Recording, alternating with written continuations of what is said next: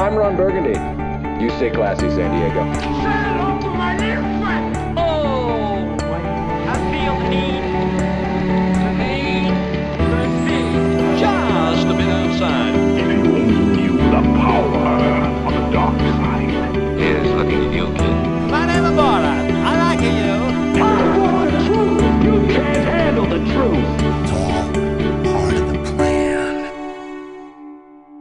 Bienvenidos al nuevo episodio del podcast oficial de Cine Express, tu portal oficial puertorriqueño para todos los relacionados del mundo de las películas.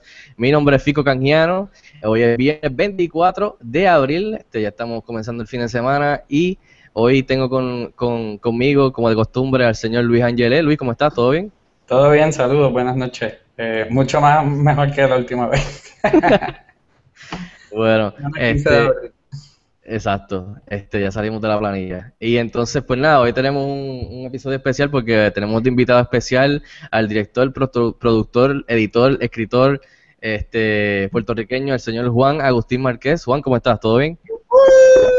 Saludos a todos.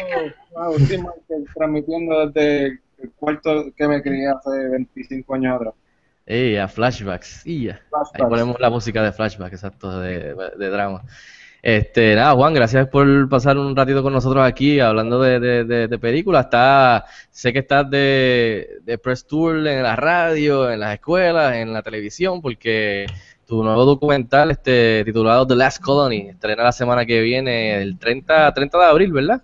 El jueves 30 de abril están todos invitados a hacer fila en el cine de Atorrey de, de Fine Arts. Fine Arts y en Vallajá, al frente del morro, el Cinema Bar. 30 de abril, jueves, comienza, la- porque la gente también se confunde, piensa que solamente un día, es comienza el 30 de abril la película. Y esperamos que esté muchas semanas.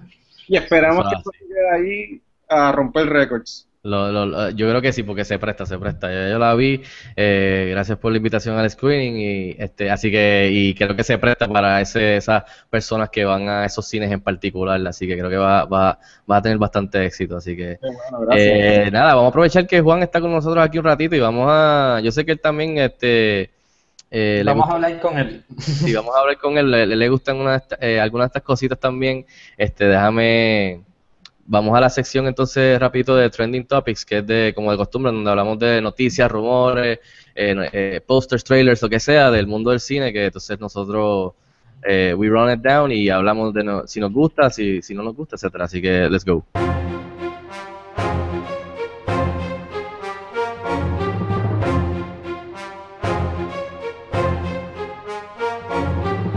Y en la sección de Trending Topics, como de costumbre, pues nada, esta semana eh, lo que ha pasado últimamente, no tuvimos el chance de, de hablar, pero la semana pasada, creo que fue el viernes pasado, eh, revelaron en Star Wars Celebrations, en, en la convención de California, el segundo teaser trailer de Star Wars, este, de The Force Awakens, episodio 7. Eh, vamos a empezar contigo, Juan. Este, tú, para empezar, ¿eres fan de Star Wars de toda la vida como nosotros? Que yo soy un freak de eso. Mira, todos mis amigos son freaks de Star Wars y cada vez que cada vez que empezaba Star Wars y decía, bueno, ¿cuándo vamos a hacer una película de Spider-Man? Porque esta cuestión de Star Wars a mí como que no me la hacía mucho. Sí, diablo. Y lo aprecio, lo respeto, o sea, pero nunca fue my cup of tea, como dicen por ahí.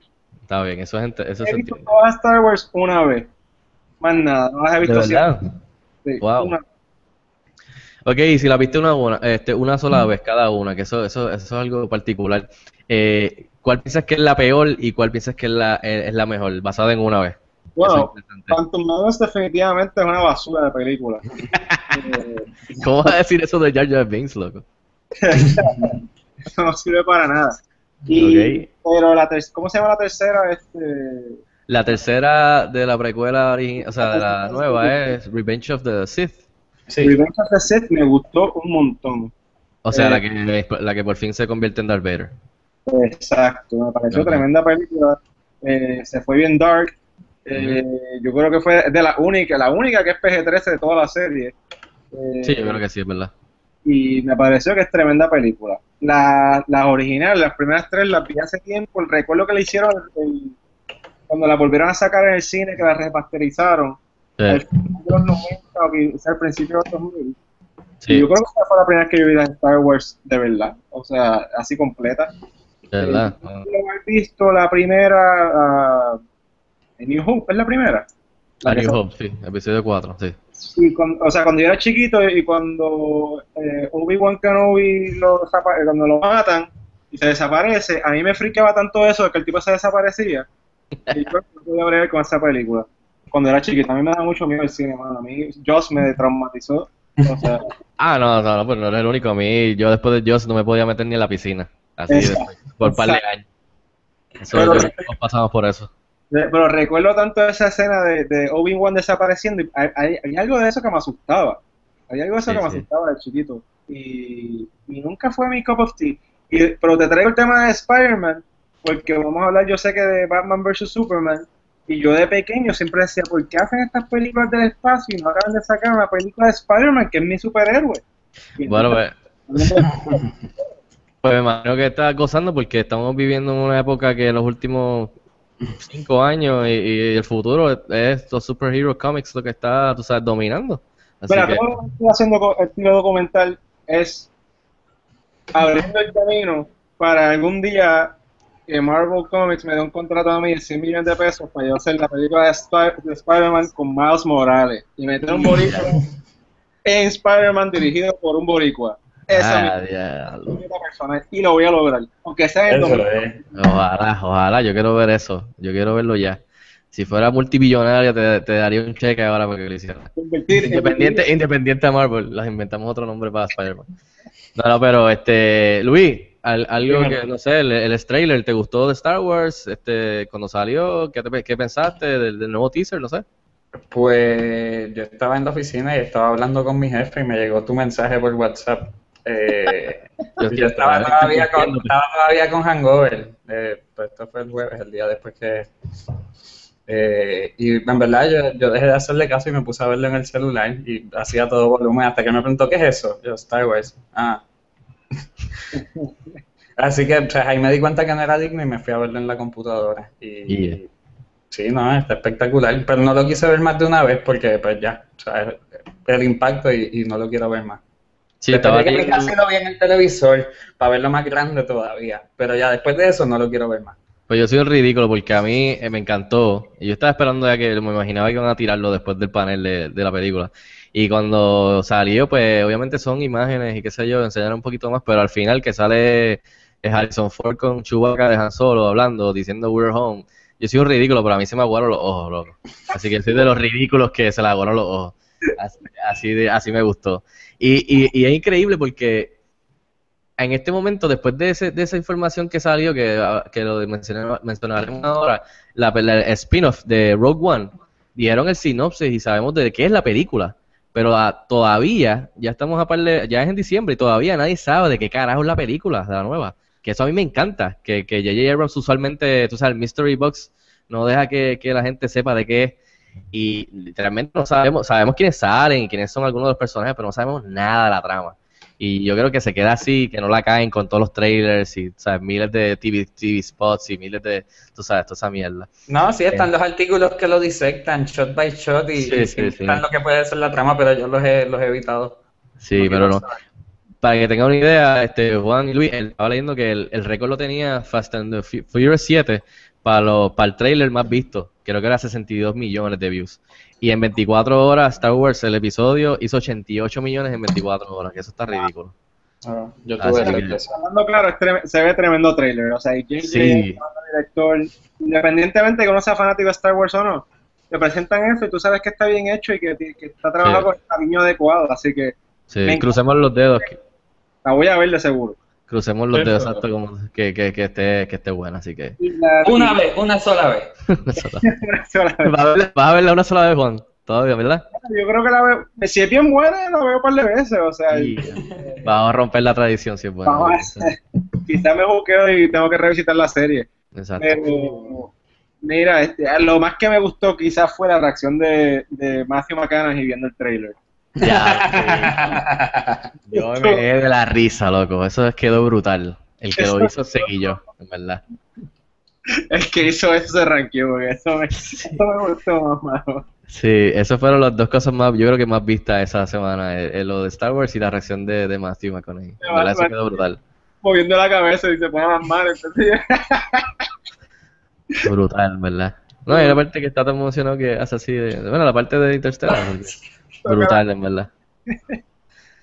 Y nada, y nada este, siguiendo para terminar con el tema de Star Wars, en, en Celebrations, en la convención, también mencionaron eh, detalles del spin-off, que va a ser Star Wars Rogue One, y estos spin-offs dijeron que se le debe de referir como Anthology. So es como que Star Wars Rogue One Anthology, así se van a, a- a identificar los spin-offs, pero que Rogue One, Rogue One va a ser de entre medio del episodio 3 y episodio 4, y es este de este escuadrón eh, de, de la rebelión eh, que hace una misión ahí, tú sabes, va a ser bien warp, este based y este de acción y medio dark, dijo Gareth Edwards, que es el director de Godzilla, que de este escuadrón que hace la misión que termina consiguiendo los planos del Death Star original, que después terminan en las manos de Princess Leia y Arturito. So, eso me pareció gufiado. Y no sé, ¿qué a ustedes les parece que hagan ese spin-off basado? O sea, no sé, Pero, pero tengo una cosa clara, ¿el spin-off va a ser una película completa o una serie? ¿Cómo es el spin-off? Eh, van a ser varios spin-offs dentro del universo de Star Wars. O sea, está en la, está en la historia principal. O sea, como la, la 1 hasta la 6, y ahora la 7, la 8 y la 9. Y entre medio ahora van a empezar a hacer spin-offs.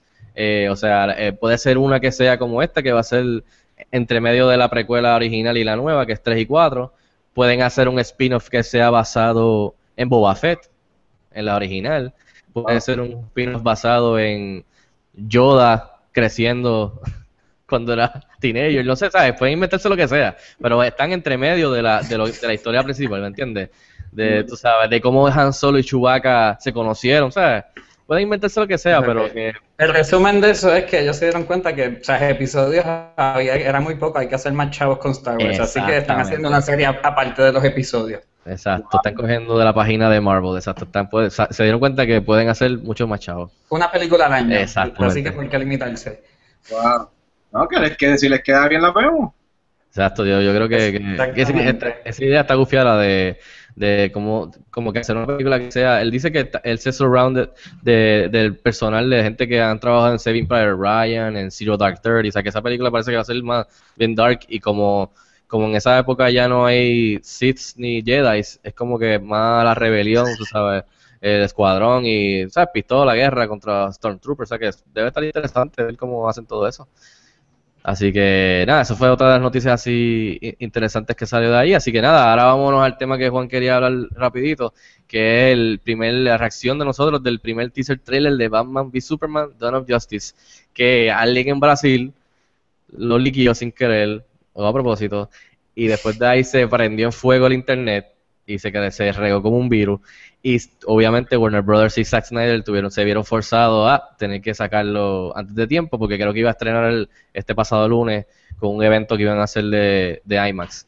Este, no sé, lo vieron, lo vieron liqueado y después lo vieron regular. Vamos a empezar por Juan, ¿qué te pareció eh, el, el primer teaser? Primero, me pareció excelente. Yo nunca he criticado a Ben Affleck como Batman. Siempre doy el beneficio de la duda. Somos dos. la historia de, de todos los Batman, mano. Yo recuerdo cuando salió George Clooney. ¿Estamos ahí? ¿Estamos al aire? Ok. Cuando salió George Clooney y todo el mundo pensaba que George Clooney iba a ser el mejor Batman. Sí. Y fue una basura de Batman. Y cuando salió Heath Ledger, que iba a ser una basura de Joker. Y fue el mejor Joker. O sea que esa historia yo la tengo tan clara de que, mano, hay que darle el beneficio de la duda. Ben Affleck es un tipo grande, fuerte, no voy a decir que es mejor actor, pero se parece a, Bruce Wayne, tú sabes, he can pull it off, es un tipo alto, eh, tú sabes, he can pull off the Bruce Wayne character. No estoy esperando para nada un Christian Bale, para nada, pero yo, o sea, estoy, estoy, estoy pompeado. Y me pareció que se ve bien dark, mucho más dark que Man of Steel.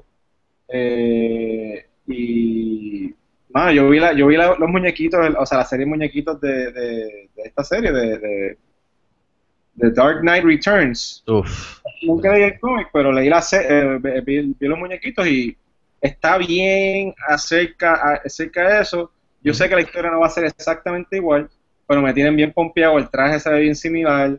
Me encantó cómo termina Do you bleed? You will. Will. Sí. Eso me paró los pelos. Sí, ¿Quién se atreve a decirle eso a Superman? Badass como Batman. Pero tienes razón, este, está bien inspirada en la novela gráfica de Dark Knight Returns, que también esa lo hicieron en, animada, que, que no la haya visto se la recomiendo porque es bien, esa es, es taken out of, straight out of the comic y les quedó brutal. Este, y sí, el, para mí, este, el traje se ve brutal, mano. O sea, es, es para mí, tú vas a ver que va a ser el mejor traje de todos. Eh, negro, Ben Affleck se ve ridículo como Batman, este, grande, el Batman del cómic, o sea, que es el que, o sea, eh, eh, intimida nada más que con verlo. Y Ben Affleck, o sea, el shot de Ben Affleck con la cara de, de apestado, mirando el Batsuit, o sea, dice mucho. Y Ben Affleck, como tú dices, es tremendo director ahora, pero cada película ha mejorado como actor. Y desde el primer día yo se lo dije, lo dije aquí en el podcast y se lo he dicho a todo el mundo, denle el break porque tú vas a ver que lo mismo dijeron con el Joker, es más, lo mismo dijeron con Jack Nicholson cuando iba a ser el Joker original. Después la misma mierda dijeron con Christian Bale, con, Batman, y la misma mierda dijeron con Heath Ledger, con el Joker, como tú dijiste, y todos lo han hecho brutal. Obviamente, igual que a Jared Leto, que es tremendo actor, y va a hacer su spin en el Joker y le va a quedar bien, pues hay que darle break a Ben Affleck y tú vas a ver que le va a quedar bien. Pero lo que tú dices, que está bien dark, me encanta, porque va, después de Man of Steel, hay gente que odia a Superman, hay gente que le tiene miedo a Superman, hay gente que adora a Superman como un dios, y eso se ve en el trailer. Y obviamente, pues, el ex Luthor y Bruce Wayne, después de lo que pasó con el Metrópolis, eh, que si vieron ahí en el shot, hay una estatua de él y atrás hay un mural que asumo que es como Ground Zero de la gente que murió en lo de Metrópolis. Que eso es lo que a mí me enfogó de Man of Steel. La gente que dice Man of Steel no me gustó porque era muy dark y muy greedy y es un Superman que no era como Christopher Reeves. No, no, no era como Christopher Reeves. Es un Superman nuevo, un, una nueva versión de Superman basada en la realidad. Como si ahora apareciera Superman en, la, en nuestra, o sea, en Puerto Rico. ¿Qué pasaría? Hay gente que estaría como que, o sea, bien cagada. Y si se ponen a pelear en la, como le dije a Luis, en la milla de oro con otro alien, van a destruir todos los edificios. O sea, está, está, está, o sea, a mí me encantó eso. Y la gente que se queja de eso, pues Superman en esa película, literalmente, ¿cuánto fue? Superman por, ¿cuánto? Un día, 24 horas, aunque no tenía ninguna experiencia. Él no sabía, sea, Superman debió de llevarse la pelea a un desierto para que la gente no muriera. No, mano, no tenía tiempo de pensar. Él no sabe ser Superman, no es Superman. Ahora en, ahora en Batman v Superman, a lo mejor ha pasado tiempo y o sea, ha aprendido a hacer las cosas diferentes. Eso es lo que me gusta, que Zack Snyder en esta película y en ese teaser está contestándole a los mismos fans que criticaron eso. Eso a mí me gustó. Y nada, no voy a seguir hablando porque esto voy a, estar aquí hablando una hora de esto. Así que Luis, no sé, por encima, ¿qué te, qué te pareció el teaser? Eh, pues primero está muy bien hecho, técnicamente es una calidad excelente, o sea, una filmación de seguro con los mejores equipos, eh, todo es muy bueno. eh, no, en verdad se ve bien, se ve bien. Eh, contrario a lo que dije en pasadas ocasiones. Eh, se, ve muy bien, se ve interesante, pero es que parece como un drama de superhéroes. Yo quiero una película de acción de, Batman y Superman, no, no un drama. Y ese, ese, es mi sentir con respecto a, lo que viene por ahí. Bueno, pero la carimba que van a tener Batman a Superman, eso. Ah, van a tener su pelea, por supuesto. Pero pues es como que.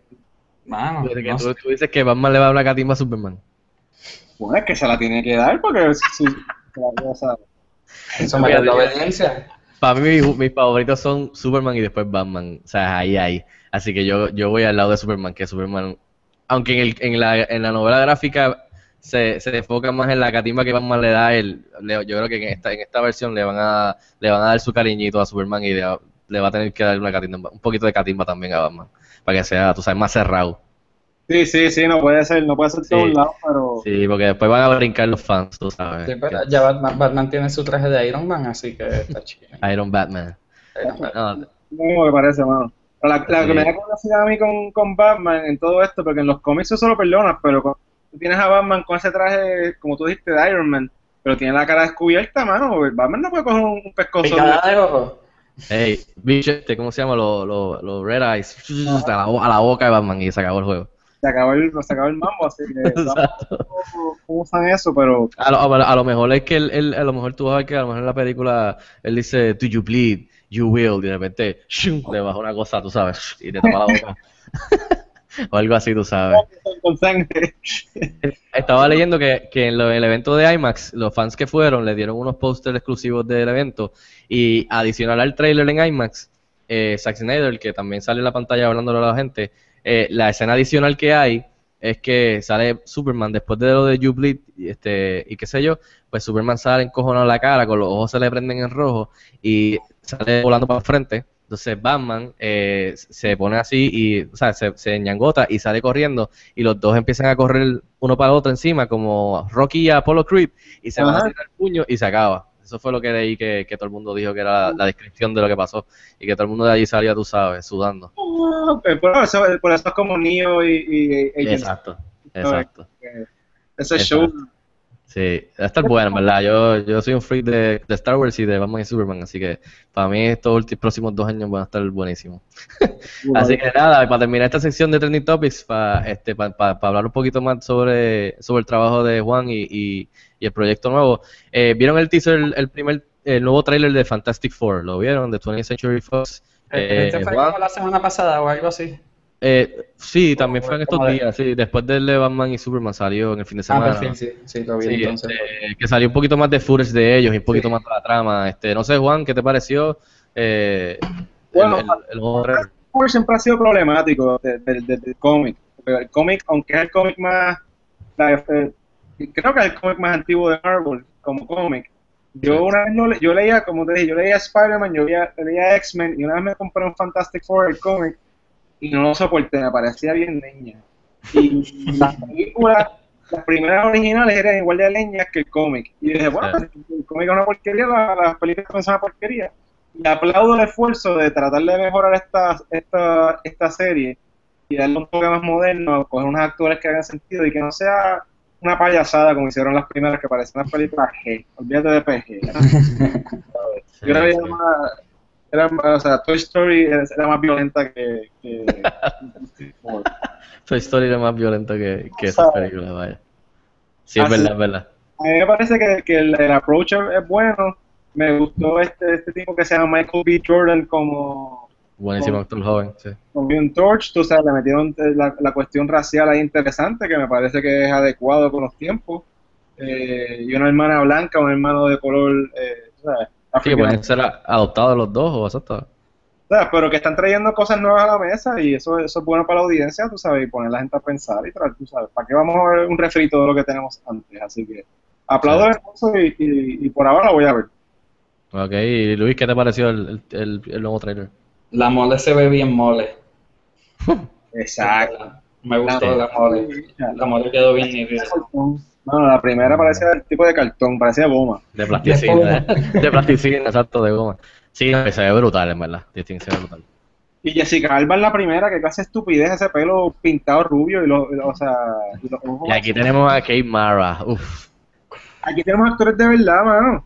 Sí, son jóvenes y están yéndose con una versión joven, pero son buenísimos actores jóvenes.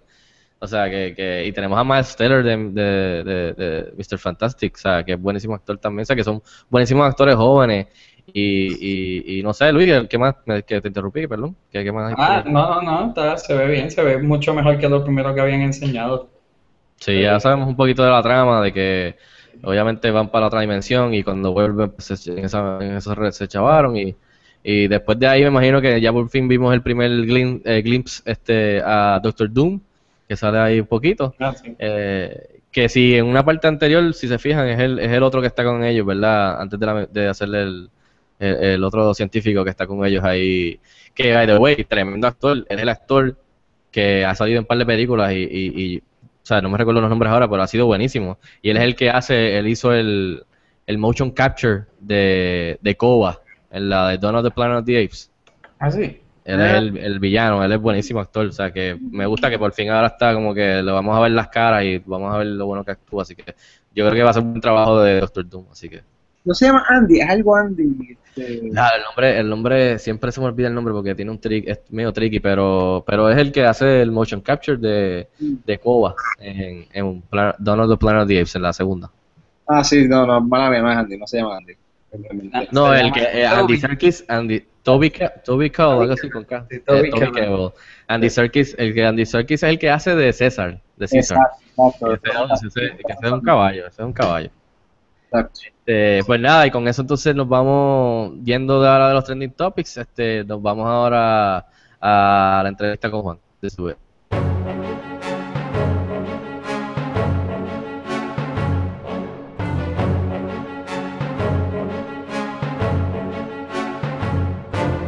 Bueno, nada, entonces estamos aquí con Juan, este, que nuevamente gracias por estar con nosotros aquí un ratito. Eh, nada, este, director, escritor, este, editor puertorriqueño, eh, ganador de dos Emmys, uno por el, el documental este 100.000 del 2010, que, que creo que era sobre la sobrepopulación de los perros callejeros de Puerto Rico, ¿verdad? Correcto. Y otro, y otro Emmy, por el segundo Emmy fue por los 17, que fue el del 2012, ¿verdad?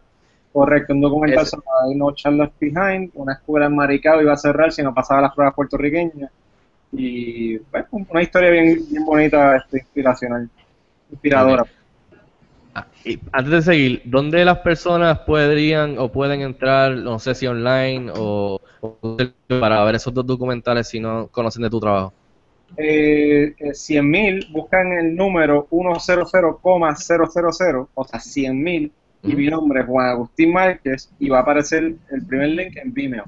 Vimeo, ok. Así que si buscan 100.000 Juan Agustín Márquez, aparece en Vimeo. Y está completa, la versión completa en español, la versión completa con subtítulos en inglés. Hay dos versiones, la que quieras ver.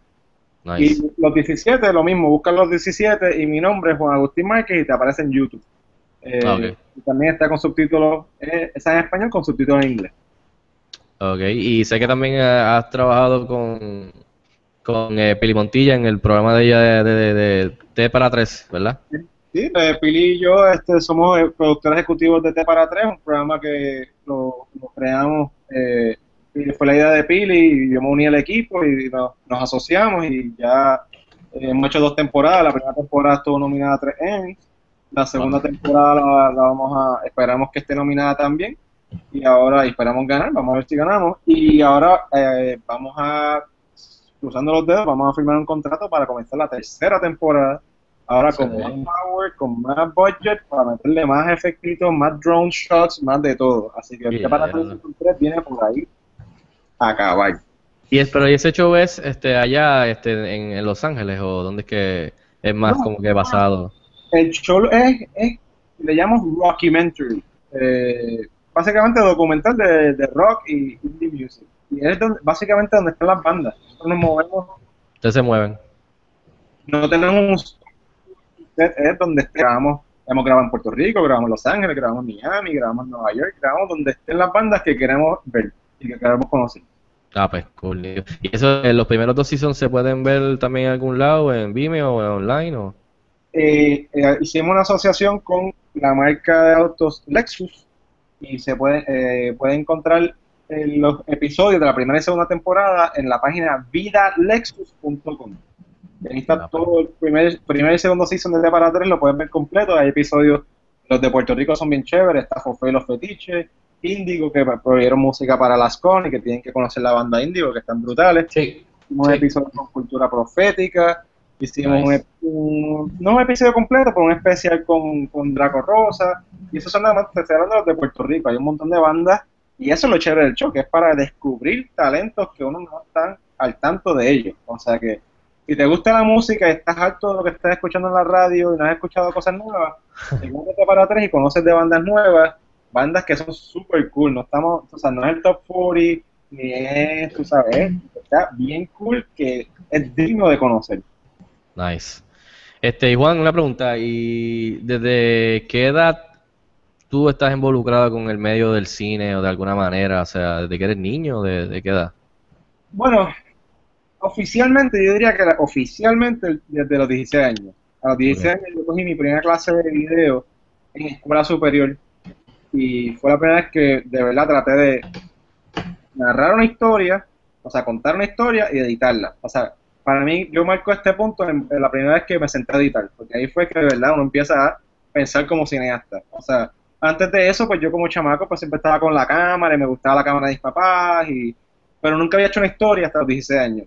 Y desde los 16 años hasta la fecha de hoy he estado básicamente tirando fotos, videos y editando prácticamente todos los días de mi vida. Tengo, tengo 35 años. Qué bien, qué bien. Y una pregunta, después de, por ejemplo, de, de high school, eh, ¿a dónde te fuiste a estudiar? ¿Estudiaste afuera? ¿A dónde fuiste a estudiar? Y si este ese medio pues tuvo que ver con donde fuiste a estudiar eh, y de qué te graduaste por fin en donde estudiaste, no sé, o sea, relacionado al, al medio. Yo estudié en, en Nueva York, en el estado de Nueva York, no en la ciudad, en el estado, en Ujú. Ithaca College, una universidad al lado de Cornell la Universidad de Cornell, que tiene un excelentísimo programa de, de cine. Y curiosamente yo solicité a esa universidad eh, con toda la intención de hacer cine comercial y como te dije anteriormente, yo quería hacer la película de Spider-Man.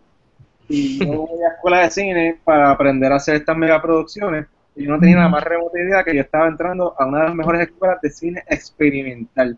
Que no tiene nada que ver con cine comercial. Así que de repente me di este cantazo, pero me parece súper fantástico y, y brutal conocer este mundo que jamás yo hubiera imaginado. O sea, aquí estamos hablando de las películas que van a, a cartelera comúnmente, pero cuando, cuando yo voy a escuela de cine y me presentan este mundo completo de cine experimental, que es algo que no se conoce mucho en Puerto Rico, yo diría. Hay grupos que lo conocen, pero no es, no es el mainstream. De verdad que se te abre, se te expande el paradar eh, de, lo que es, de lo que puede ser el cine. Y uno empieza a ver estructuras diferentes, formas de contar historias diferentes, cosas bien diferentes a lo que uno está acostumbrado a ver. Y eso para mí fue un momento transformativo, porque entonces, eh, aunque seguí con la intención de hacer cine comercial, eh, pues empecé a ver cine de otra forma y empecé a ver las posibilidades de cómo hacer cine más allá de la estructura de tres actos, eh, que es la que estamos acostumbrados a ver usualmente. Y de, después de siete años en Estados Unidos, cuatro universidades, tres escuelas superiores donde empecé el video, regreso a Puerto Rico en el 2004 y ahí comienzo oficialmente mi carrera de cine, ya con bachillerato en producción de cine, con unas cuantas tesis eh, que, que hice en bachillerato, que fueron exitosas y comencé en Operación Éxito, que es un programa eh, de competencias académicas. Eh, yo grababa los videos y los editaba, y entonces pues cogí mucha calle con eso. Después hice, me fui de Operación Éxito y fundé una guía turística que se llama iTour.com. Hicimos más de 150 videos de todo Puerto Rico turístico. Nuevamente, siempre con video, pero siempre pensando en el bienestar de Puerto Rico.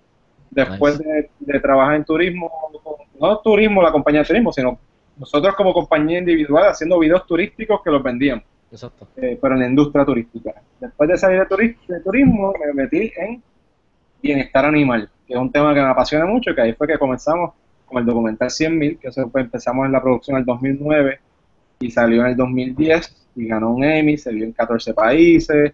César Milán, que es el encantador de perros, que es el tipo que más sabe de perros, le encantó el documental y escribió una columna del Huffington Post, que eso explotó allá en Los Ángeles me dio una exposición bien brutal gracias a que el tipo vio el documental. Y, todavía sigo con esa causa, esa causa para mí sigue siendo importante, pero en términos de estar evolucionando como cineasta, pues eh, sigo trabajando en otros proyectos, trabajo el documental de los 17, trabajé la campaña de echar para adelante el Banco Popular, eh, he trabajado, he trabajado cortometrajes también en ficción, yo tengo un- una peliculita por ahí que se llama Broken, que dura nueve minutos, búsquela, Broken, roto, y es un robot en 1984, un equipo de tres personas, tres chamacos que estaban construyendo un robot por primera vez. Una película de, de 8 minutos, bien chévere, búsquenla. Eh, está, está en YouTube. Tú sabes que lo que te quiero decir es que me gusta, siempre me ha gustado la ficción, pero la ficción es algo que hago por ahora, la estaba haciendo por el lado como una pasión y, y para festivales y cosas así. Pero mi fuerte y por lo que siempre ha sido destacado ha sido por los documentales. Y pues ahora vengo con mi proyecto más ambicioso que se llama The Last Colony, que es sobre el estatus de Puerto Rico. Nuevamente, documentales siempre pensando en el bienestar de esta isla que necesita todo el apoyo que se nos pueda brindar porque las cosas están graves y eso sí no se puede tapar con la mano. Eso es así. Y ent- antes de, de entrar en The Last Colony, co- ¿cómo se sintió lo que estamos hablando ahorita, que ganaste los dos Emmys? ¿Cómo se sintió ganar el Emmy, el primer Emmy, la de 100.000? O sea, no sé cómo te sentiste cuando te anunciaron que habías ganado. Además, desde, desde estar nominado, yo, yo pienso. Desde estar nomi- bueno, la nominación yo estaba brincando y saltando en mi casa me- cuando me entero. Pero te voy a decir una cosa, los Emmys son una cosa brutal y te llenan el, el alma. Claro. Pero Claro, para mí, el momento más importante de todo esto fue antes de los Emmys. Fue cuando solicitamos y ganamos la competencia de Doc TV que nos dio el financiamiento para hacer el documental.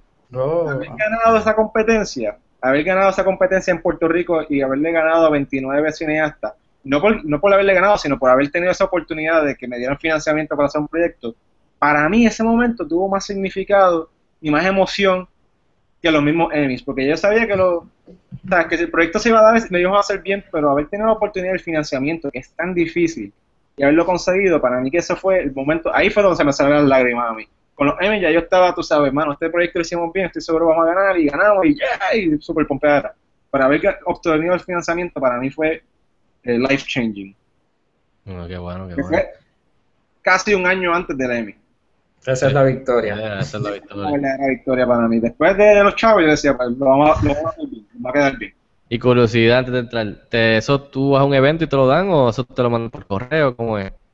Eh, los Emmys, mira, es una buena pregunta porque la gente piensa, la- hasta el ganso por ahí que dice, eso no es un Emmy de verdad. Eh, y la cosa es, son, los Emmys hay 16 capítulos en Estados Unidos. Eh, están los Emmys de, de California, los del Northeast, eh, están uno, hay un capítulo completo que es de Ohio, el Midwest, y Puerto Rico los Emmys cae en lo que se llama el Sun Coast Chapter, que incluye Puerto Rico, Florida, Texas y Luisiana. Y cuando uno, uno somete su trabajo a los Emmys, estás compitiendo contra eh, proyectos fuera de Puerto Rico, no son, o sea, no son proyectos puertorriqueños, no son- y tampoco son Latin Emmys, son proyectos del Sun Coast Chapter. Y eh, nada, ¿cuál fue la pregunta? Ya se me olvidó que te estaba diciendo. No, Eh, que, que- que eso mismo que... Ah, y una Eh, ceremonia, perdóname, es una ceremonia, exacto, es una ceremonia, no es una fiesta así que está cantando Lady Gaga, pero es una ceremonia de heavy duty, tú sabes. como- Pero te lo dan allí o te dicen que ganaste y después te lo mandan, porque eso la gente me ha preguntado que si eso te lo dan o te lo mandan por correo, cómo es, lo que te escriben el nombre, no sé. te lo dan allí, bueno, te hacen una ceremonia, tú das tu speech. Es más, cuando, llegan el primer Emmy, están mis papás en la mesa, le están dando un reconocimiento a Carmen Jovet eh, en esos Emmys, pero nuevamente no son de Puerto Rico, fue en Florida, esos Emmys son en Florida.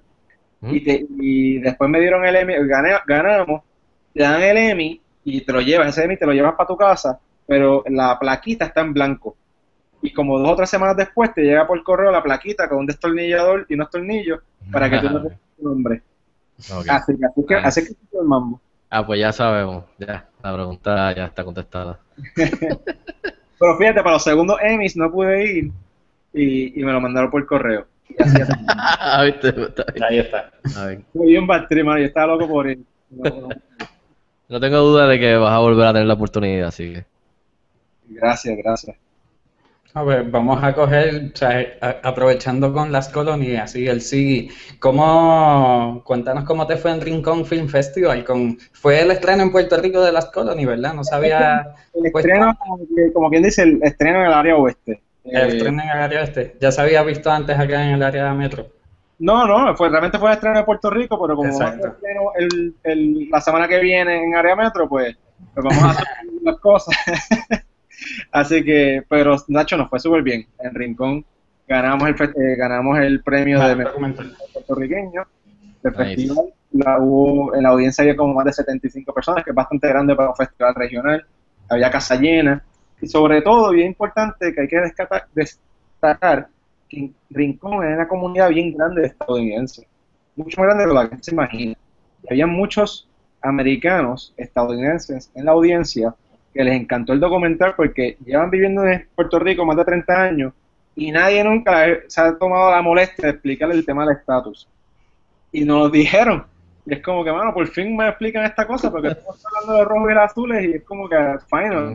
Dios mío. Y el documental está diseñado espe- específicamente para no- eh, norteamericanos, estadounidenses. En Puerto Rico se va a ver, la gente le va a gustar, eh, pero, pero tú sabes, quiero decir, la gente va a entender el, el- el propósito del documental. Pero el foco principal del documental es exportar el diálogo, que los estadounidenses entiendan el, el, el meollo que tenemos en esta isla con el estatus. Y eso fue bien importante en Rincón, porque en Rincón los estadounidenses que viven en Puerto Rico lo demostraron lo importante y lo educativo que fue.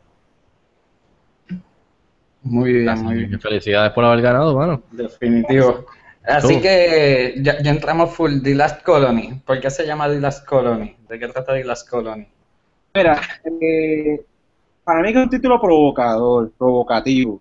Eh, la pregunta siempre viene haciendo, pero somos la última colonia, pero hay otras colonias del mundo y chico, da un- tú sabes, hay que entrar a la gente al cine con una pregunta, tú sabes, el documental contesta eso. Eh, dentro del contexto del documental estamos hablando de la última colonia estadounidense, estamos hablando de la última colonia del mundo. Y la gente después me dice, bueno, pero ¿y qué pasa con Guam y Samoa? Yo les tengo que explicar, el hecho de que hayan otros territorios, eso no significa que sean colonias, o que tengan una situación colonial como la nuestra. Eh, la primera parte de, que hay que explicar sobre la situación colonial de Puerto Rico, a diferencia de Guam y Samoa y las Islas Vírgenes, es la población. Puerto Rico tiene una población nacional, de nación. O sea, Puerto Rico tiene 3.5 millones de personas y más de 8, 8 millones de personas alrededor del mundo se consideran puertorriqueños. Y eso hace a Puerto Rico una nación que es un concepto diferente a un país. La gente confunde país y nación como lo mismo, y las naciones y los países no son lo mismo. Las naciones son grupos agregados de personas que comparten la misma identidad, cultura, lenguaje, etcétera. Los puertorriqueños somos 8 millones de puertorriqueños alrededor del mundo que componemos esa nación. Eso es bien diferente a la situación de Guam y Samoa y las Islas Vírgenes, donde las poblaciones de ellos son tan pequeñas que no tienen ni aspiran a ser naciones independientes ni a ser estados. Ellos solamente, esos territorios, tienen un problema de democracia y ellos quisieran obtener el voto presidencial. Pero en Puerto Rico está el debate y sobre todo hubo la resistencia a la, colonización. Puerto Rico hubo la, la insurrección del 50, se trató de independizar por la violencia, etcétera. Eso es una característica de la colonia. Cuando tú no tienes resistencia y cuando tú permites que, el territorio sea invadido y, y, permite la situación, pues no te puedes llamar colonia. Cuando Puerto Rico tiene resistencia y tiene este diálogo, pues sí es verdaderamente la última colonia americana del sistema estadounidense. Pero también quiero aclarar, Washington DC, esa gente, la gente en Washington DC también se llaman, ellos mismos se llaman la última colonia. O sea, hay gente en Washington que dice que Washington es la última colonia. Así que no es un título exclusivo para Puerto Rico, es simplemente un título provocativo para establecer una pregunta y, y partir de la premisa de que Puerto Rico hay que descolonizarlo pero de una perspectiva educada y, comprendida y de un debate claro, no un debate de 30 segundos, sino un debate donde las, ideas sobre el estatus están debidamente articuladas. yo no había pensado eso, pero es bien interesante. Supongo que Chad debe saber al respecto. ¿Cómo comparan los ciudadanos que nacen en Washington DC con el resto de los que son de estados o, y incluso con los de Puerto Rico? Bueno, los, los ciudadanos de Washington DC no tienen representación en el Congreso. Eh, ahora mismo, honestamente, se me olvida. Yo, yo, creo que tienen voto presidencial, pero no tienen eh, representación. Ellos tienen la tablilla en Washington DC, dicen Taxation without Representation. Es la ah, tablilla. Como del encanto, la, la tablilla dice Así que es una situación de ellos. La realidad es, la diferencia de Puerto Rico, Washington DC no se puede convertir en estado porque está en la constitución de Estados Unidos que Washington no sea un estado. eso se hizo desde la constitución. A diferencia de Puerto Rico, Puerto Rico entra en la cláusula territorial, que es algo diferente, que requiere el aval del Congreso, pero no requiere modificar la constitución de Estados Unidos para que Puerto Rico, si se diera el caso, se convirtiera en estado. Así que Washington y Puerto Rico tienen situaciones diferentes en ese sentido. Excelente. Así que, ¿y por qué tú piensas que la gente en Puerto Rico tiene que ir a verla? ¿Y, cuál, qué es importante para la gente de Puerto Rico ir a ver la película? Que sale ahora, el 30 de abril, ¿verdad? El 30 de abril, el jueves 30 de abril comienza, pero esperemos que esté muchas semanas en el cine. Mira, yo creo que la historia de Puerto Rico no ha sido adecuadamente explicada a los puertorriqueños, especialmente a las masas. Yo personalmente no conocía mi historia hasta muy hasta hace muy reciente nuevamente, volviendo atrás, yo estudié en Estados Unidos, la última clase de historia que yo cogí fue en séptimo grado, yo me quedé con el yucayeque y los eh, y el guanín y la cosa, o sea, nunca, nadie nunca me dijo a mí lo que era la ley Jones, la ley Fora, que la insurrección del 50, yo no sabía toda esa resistencia. Eh, y para mí, si yo no lo sabía, yo sé que hay muchísimas personas en Puerto Rico que no conocen esa historia. Cabe recalcar que el documental es en inglés porque está diseñado para exponer y exportar el diálogo de Puerto Rico al mundo entero. Así que es importante que los puertorriqueños sepan que van a una película de Puerto Rico, pero con de sus líderes puertorriqueños de todas las ideologías, hablando en inglés porque le están hablando. Mi perspectiva como director siempre fue explicarle a los personajes que le están hablando al Congreso y al pueblo estadounidense. Así que todas estas personas que están hablando del documental, básicamente le están hablando al resto del mundo están explicando fuera de Puerto Rico, están tratando de explicarle a un tercero que no conoce nuestra historia. Así que el, documental está hecho en esa perspectiva. Y fíjate, exacto, ya tenía esta pregunta. Eh, ¿Cómo fue el approach así de decirle a la gente, eh, tienen que hablar en inglés? Hubo, hubo bien pocos que, que no lo hicieron, incluso y con la gente, con los entrevistados así en sitios públicos. Hubo, bueno, el único, yo, yo, yo divido las entrevistas del documental en dos conceptos, las entrevistas formales y las informales. Las entrevistas formales son las que nos sentamos y estamos hablando una hora y las iluminamos y son con los expertos, etcétera. Y de todas las, de las, y todas las entrevistas formales, el único que no la hizo en inglés fue Rafael Cancel Miranda. Y honestamente yo no tenía, ni jamás se me hubiese ocurrido pedirle a él que lo hiciera en inglés porque eh, era claro que el nuevo hubiese hecho en inglés, ni pa. Eh, pero las entrevistas en la calle, pues yo siempre le pregunto a la gente, ¿lo podemos hacer en inglés o lo podemos hacer en español? Y yo, hasta un momento hubo una secuencia de, de montaje donde yo, le, yo había editado, pero después la editamos porque parecía ridículo, donde yo le preguntaba a un sinnúmero de gente, can we do this in English, can we do this in English, can we do this in English, y la gente decía, no, en español, en español, en español. Que te dice algo sobre la situación colonial, pero en cierta medida parecía medio burlón, y yo creo que si hubiese dejado en el documental, hubiese, quizá hubiese sido cómico para algunas personas, pero hubiese, no hubiese ayudado a adelantar la causa. Para mí la causa es más importante que, que la comedia, en este proyecto en particular.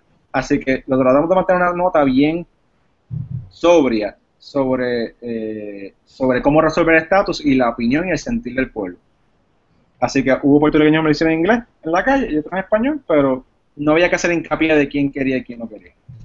Y en cuestión de la entrevista, que, que, que, que estamos hablando de eso, eh, ¿cómo fue el proceso de, de, de- fue un revolú de cuadrar los, el scheduling y conseguir a la gente para que te confirmara para hacer las entrevistas, por lo menos en las que tú dices que son las que son, se- eh, o sea, planeadas y sentadas y, y, y hechas formalmente? O sea, fue un revolú, ¿cómo fue? Eh, yo creo que sí, algo que me destaco es en esa parte, en, en llamar a la gente y explicarle lo que quiero hacer y convencerlo. Y yo soy bien bueno en el follow-up.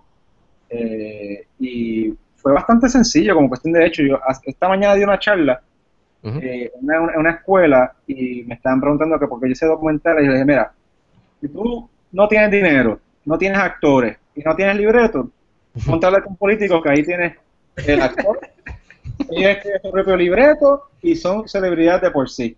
Así que cuando tú buscas a, a políticos y le dices que quieres hacer un documental sobre lo que sea, la mayoría te va a decir que sí, pues es que los, los políticos les encanta Ya estar en está. casa.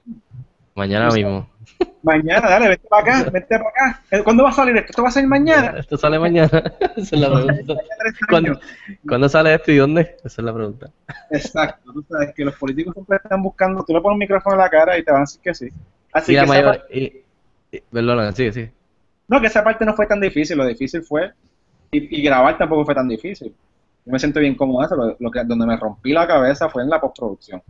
Eh, exacto, eso es lo que, eso, eso, eso íbamos yo y Luis. Yo te- pero yo tengo una antes, relacionado, Dale. relacionado. Eh, hubo, o sea, sin, sin hacer spoilers, evitando spoilers, ¿hubo alguien que no pudiste entrevistar y que te quedaste con las ganas? Ah, se llama el gobernador de Puerto Rico, Alejandro García Padilla. Spoiler, te lo digo claro. Padilla no quiso participar. Bueno, he hablado Ah. con y todo el mundo me dijo, mira, dos semanas antes del estatus no quería hablar con nadie. ¿Sabes? No quería hablar con nadie. Pues te quedaste afuera. Es verdad, es verdad. Ni en Fíjate español, que- ni en inglés, ni en lo echo- francés, ni en nada. Ni lo eché de menos. No echaste de menos. De verdad que con, con, con, con un, con un footage que tú incluyes casi ya al final, en verdad yo creo que eso ya lo cubre bastante. Ya, O con sea, una. Exacto, así que, este, eh, no sé, este, que estaba Ah, hablando sí, de- la edición, estamos hablando la de la edición. y de la post. ¿Y cuánto, cuánto pietaje tenías? De seguro como, como ocho discos duros. Exacto, es que me imagino que tienes que haber tenido tanto. Sí, bueno, cada entrevista formal era de una hora. Estamos hablando de 35 horas de entrevistas formales con tres cámaras. Ya de eso nada por sí es un rompecabezas brutal. Nacho, Y el día de las elecciones teníamos 10 camarógrafos voluntarios. Hicimos un proceso de crowdsourcing donde 10 camarógrafos que no les pagué nada, simplemente fueron voluntarios, me ayudaron a capturar el día de las elecciones por diferentes puntos de la isla. Y ese día de las elecciones tenemos más de 100 entrevistas combinadas de, de todos esos camarógrafos. Y los condensamos, y tú viste el documental, los condensamos bien brutalmente en un montaje como de 6 o 7 minutos. Eh, donde se ven todas las opiniones, el sentir el pulso del pueblo de Puerto Rico. la pregunta siempre era, ¿qué tú le dirías al Congreso de Estados Unidos sobre el estatus, sobre Puerto Rico? Y ahí permitimos a que el puertorriqueño se expresara. Yo creo que, dime tú, o sea, yo creo que no se, no se nos quedó ningún tema, o sea, yo creo que todo el mundo pudo decir algo y darle la queja, tú sabes.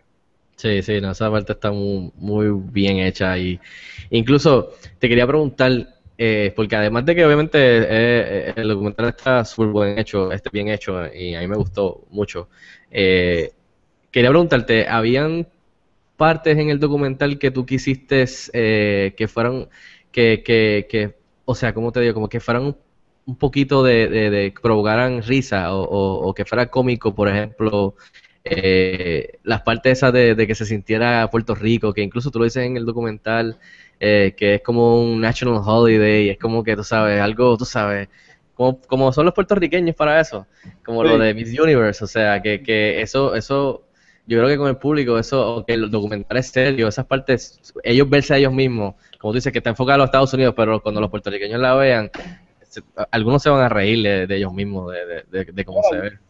Es- es curioso porque hay veces, me ha pasado en otros proyectos, hasta que no eran de ficción, que yo hago cosas y las hago tan serias que parecen cómicas.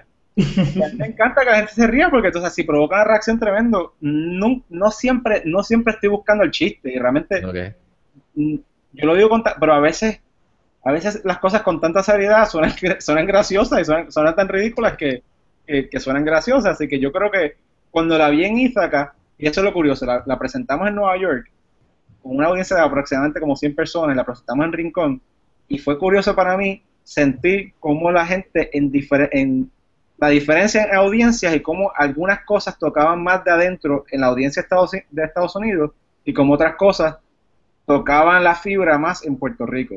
En ambas habían reacciones, pero lo- la- las risas y la y los no estaban en el mismo lugar. En-. Cuando se ve allá y cuando se ve acá. Que para mí eso es bien interesante.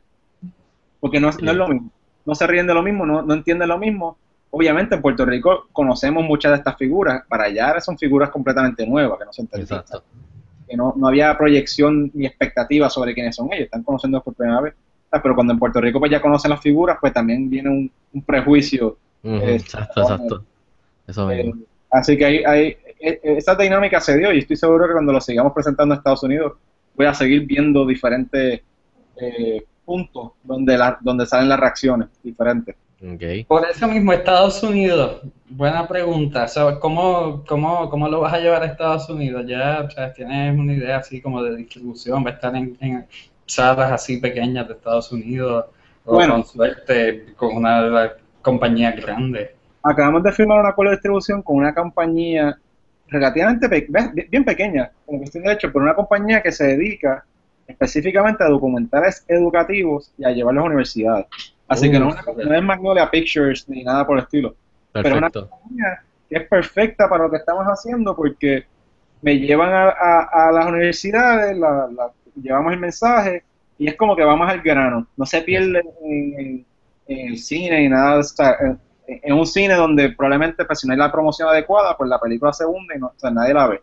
Así que eh, vamos a comenzar un tour de promocional universitario con, con la película después que salga en Puerto Rico.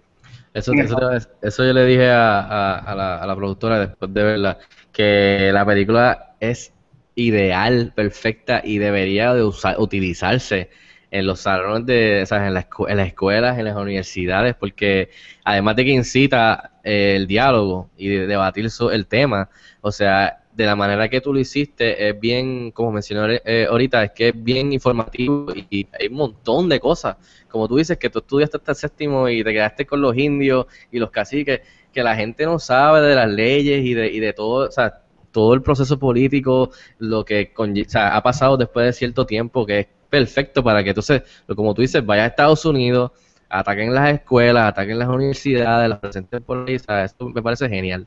Y aquí en Puerto Rico también deberían, o sea, que, que se utilice aquí. Sí, no, yo, yo estoy loco porque, bueno, estoy loco porque salga del cine, eh, pero estoy loco porque la, la película siga con su vida eh, más allá del cine, eh, tú sabes, y, y llevarla a la mayor audiencia posible de la forma más sabia posible, porque el cine, el cine tiene su, su encanto y tiene su charm y tiene su eh, caché, tú sabes, sacaste la película del cine, pero tiene que ser un poquito más sabio en términos de decir, es- o sea, no es esperar a que, a que el cine sea todo para el fin de la película, o sea, hay que, hay que ser un poquito más agresivo y eso es lo que vamos a hacer en Puerto Rico y fuera de Puerto Rico. Sounds good. ¿Verdad? Ll- Llegar a un HBO o, o Netflix incluso, abre, abre las puertas de una manera. Lo que estamos trabajando sobre todo es en iTunes, o sea, que la gente la pueda comprar en iTunes. Uh, excelente. Streaming, VOD, iTunes, iTunes, exacto. Porque en F- eh, HBO, HBO ya hemos, hemos tocado esa puerta un poquito y, y quizás no es el mercado adecuado. Eh, aunque está HBO latino, pero HBO latino es latino, pero la película es inglés, así que Exacto. eh, eh, no es, o sea, es- esa posibilidad se ha tocado, pero no, no- quizás no es el que. Y Netflix, que se, que se, que se, o sea, pues bueno para documentales y eso. Esta gente, no, esta, esta compañía de, de distribución me, es una negociación, o sea, Netflix no Sí, es una- sí. Es que tú Claro. lo llevas, ya, tú sabes, eso hay que convencer. Sí. Pero sí, están los planes. O sea, idealmente va a estar en todas las plataformas Nice. modernas para que la gente Ojalá. la pueda ver. Qué bueno. Y iTunes, así que este es el próximo Sigi. El, hablando del soundtrack, que está disponible en iTunes ya.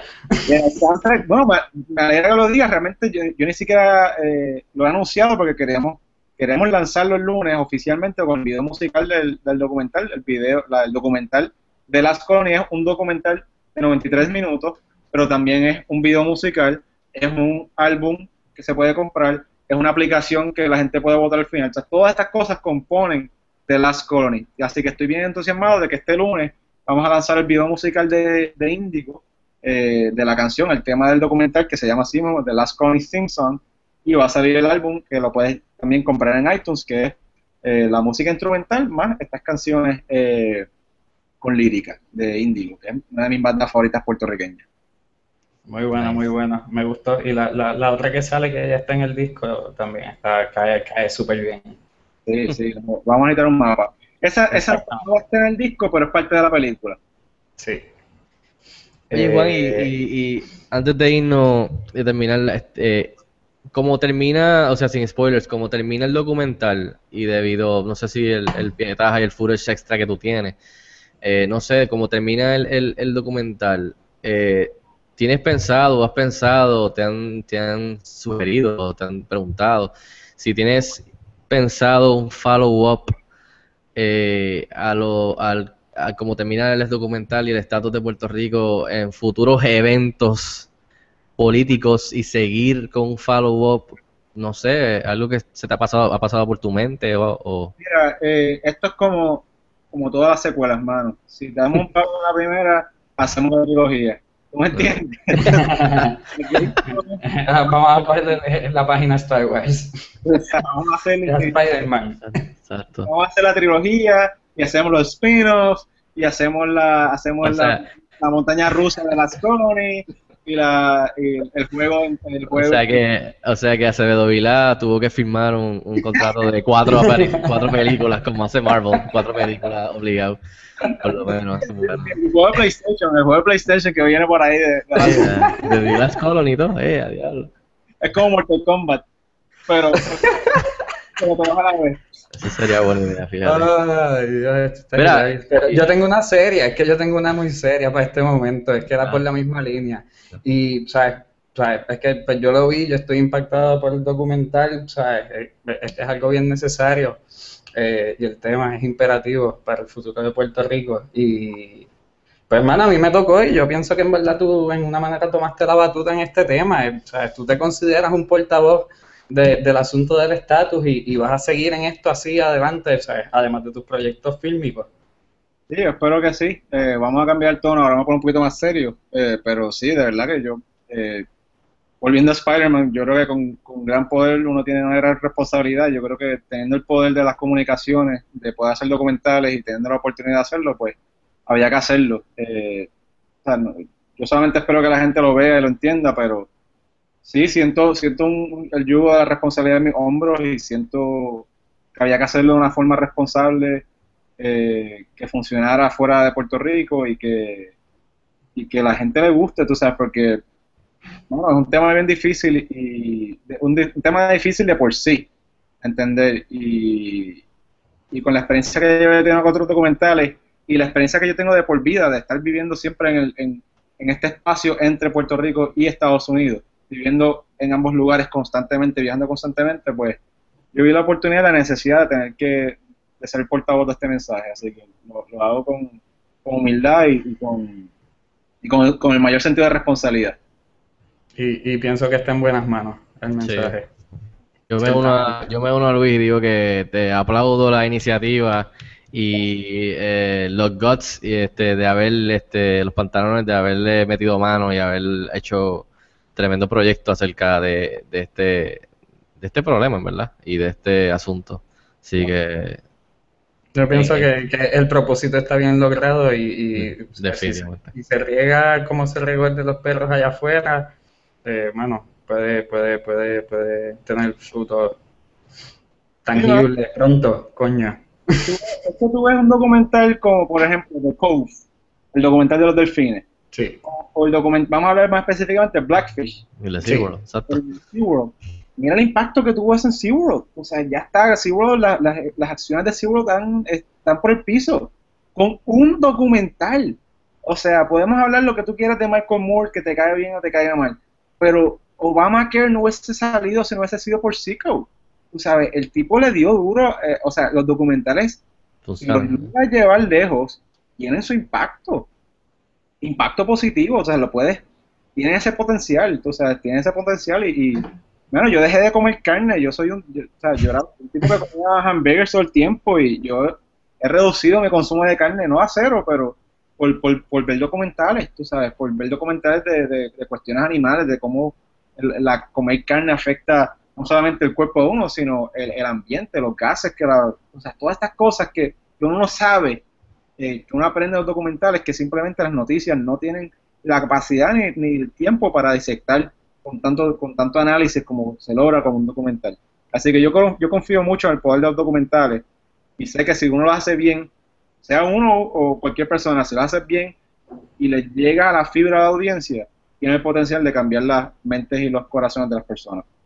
eso es verdad Yo espero que, bueno, yo confío en que eso va a suceder. Yo- eh, exacto ojalá esperemos porque lo necesitamos Eh, nada, y antes de que, antes de que este, dejar que Juan se vaya, este, por fin, eh, Juan, nuevamente, ¿dónde estrena y dónde podemos ver desde la semana que viene The Last Colony? Nuevamente para que la gente esté... esté- comenzando el 30 de abril, comenzando, y quiero enfatizar en la palabra comenzando, porque la gente piensa que es el 30 de abril nada más como si fuera una función llamadora. No, no, es comenzando el 30 de abril en Fine Arts, en Ato Rey y en Valleja. No te puedo dar la hora porque eh, no hay hora todavía. El, el cine, esa la hora la determina Caribbean Cinema. Pero es comenzando el 30 de abril, cuando la salgan las horas en cartelera, lo vamos a anunciar en Facebook y, y cuando las taquillas estén disponibles para comprarse, pues vamos a poner el link también para que la gente rápido compre su taquilla y vayan a verla y se lo digan a sus amistades y hay que hacer fila y queremos demostrar gran interés para que Caribbean se pompee y abra más salas. Pero esa- eso no queda en mí. Eso, la promoción queda en mí, la distribución queda en ellos. Así que si lo apoyamos, educaremos. Exacto. Y ahora mismo, eh, para más información sobre el documental y sobre ti, eh, tienen un website, ¿verdad? Me imagino. El mejor lugar yo creo que para información del documental es en facebook.com slash The Last Colony. En, en facebook.com slash The Last Colony están todas las, todo el trailer, la información del- de nosotros, eh, ponemos la- las biografías de los personajes. Facebook.com slash Colony es el mejor lugar para encontrar información del documental. Perfecto. Pero pues nada, Juan, te agradecemos que... Espérate, espérate, espérate, Figo, me- yo tengo algo, yo Ah. tengo algo. Eh, como sabes, en el documental, en los créditos del documental, eh, te pone el website para la votación, Ah, que es lo que hablamos ahorita, que te- o sea, este es una aplicación eh, en el internet que tú accedes a una página y haces tu voto. Yo hice el mío cuando, cuando lo terminé de ver y tomé un screenshot de los resultados, lo voy a guardar para la posteridad. Obviamente, de seguro ha votado muy poca gente. Eh, ¿Qué tú piensas sobre esta idea? Eh, ¿Cómo surgió esto? ¿Tienes alguna expectativa? Eh, Mira, para mí ¿Qué tú piensas que va a resultar? esta idea de poner una, a la gente a votar No, o sea, la interacción, eso es el siglo XXI, o sea, es excelente idea. pero para mí lo más importante es haya dos formas de terminar el documental. Tú puedes yo puedo haber terminado el documental diciendo, bueno, pues esto fue lo que pasó en las elecciones esto fue lo que dijo Washington, se dijo en Washington DC, y eh, Puerto Rico pues está eh, estancado en esta situación. Punto, se acabó, gracias y váyanse para su casa. Y si lo hubiésemos terminado de esa forma, yo creo que la audiencia se hubiese ido a su casa y no hubiesen tenido que hacer ejercicio, es decir, de, el ejercicio que tienen que hacer todos los puertorriqueños en tener que tomar una decisión, porque es una decisión difícil. Y sobre todo cuando explicas y explicamos tantas partes, la decisión yo creo que se pone más difícil, pero a la misma vez las, ideas son más claras. Así que la, la razón principal por la cual quiero poner a, a la gente a votar, específicamente a la audiencia estadounidense a votar, es para ponerlos a, que asuman una posición sobre el estatus. Porque para mí que la, la situación del estatus de Puerto Rico se va a resolver cuando se cree la conversación entre ambos lugares. Tantas personas en Puerto Rico me han dicho que la estadidad es imposible, y no, nuevamente no estoy dando ningún endoso a ninguna alternativa, pero que la estadidad es imposible porque ellos no nos quieren. Mira, no nos quieren porque no nos conocen. Y eso, si la estadidad es lo que tú quieres, pues vamos a, vamos a explicársela y vamos a saber si ellos nos quieren o no. O si quieren la independencia para nosotros, tampoco necesariamente es por disgusto, eh, puede ser la independencia por nosotros porque nos respetan y entienden que debemos ser un pueblo independiente. Pero esa, esa razón de votar es para crear, para ponerlo en la posición de que tienen que tomar una decisión.